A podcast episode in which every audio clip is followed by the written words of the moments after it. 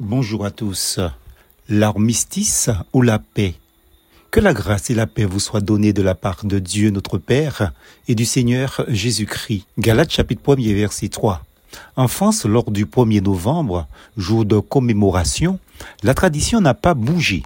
En cette année 2022, ainsi en a-t-il été depuis 1922, le 11 novembre est un jour férié. Cette journée commémore l'armistice de la Première Guerre mondiale, signé le 11 novembre 1918 dans un wagon arrêté dans la forêt de Compiègne, dans l'Oise. Mais de quoi parle-t-on exactement? Il s'agit précisément de la convention signée le 11 novembre 1918 à 5h15 qui mettait provisoirement fin aux hostilités de la Première Guerre mondiale. Pour une petite précision sur le terme armistice, ce dont il est question ici est une convention signée par plusieurs gouvernements mettant fin à des hostilités entre armées en temps de guerre. C'est le jour qui marque officiellement la fin d'un conflit.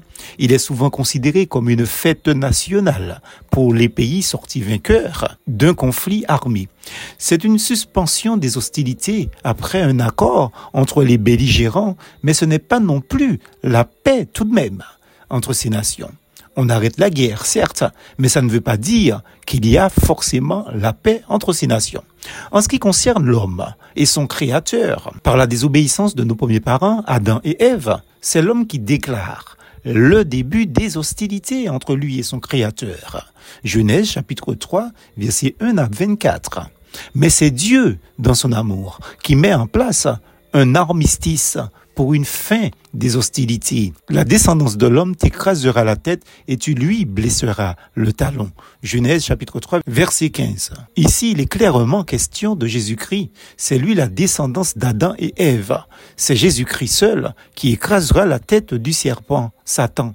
Mais le serpent ancien, le diable ou Satan, le blessera le talon. Comprenez qu'il est clairement question de la mort de Jésus-Christ sous la croix. Voilà le prix du traité de paix entre Dieu et l'homme. Pas un armistice, mais la paix par la mort de Christ à la croix du calvaire. Lisez Isaïe 53.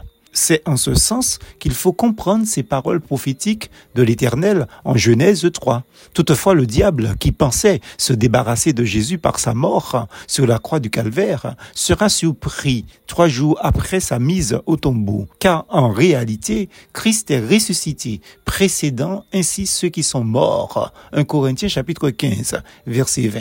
Un véritable camouflet au serpent ancien terrassé par cette victoire de Christ, d'où le cri victorieux de Paul, Ô mort, où est ta victoire? Ô mort, où est ton aiguillon?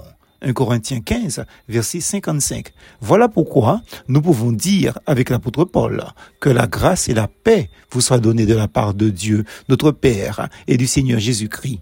Galates chapitre 1 verset 3. Car Christ est notre paix. Éphésiens 2, verset 14. Jésus est le prince de la paix. Ésaïe 9, verset 6, dira l'homme de Dieu, plusieurs siècles même avant sa venue sur terre. Ce qu'il est, Jésus, est ce qu'il donne, la paix. Je vous laisse la paix, je vous donne ma paix. Je ne vous donne pas comme le monde donne. Que votre cœur ne se trouble point et ne s'alarme point. Jean chapitre 14, verset 27.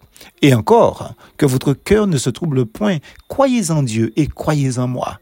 Jean 14, verset 1 Oui, que la grâce et la paix vous soient données de la part de Dieu notre Père et du Seigneur Jésus-Christ. Galates 1, verset 3. Plus fausse en Jésus.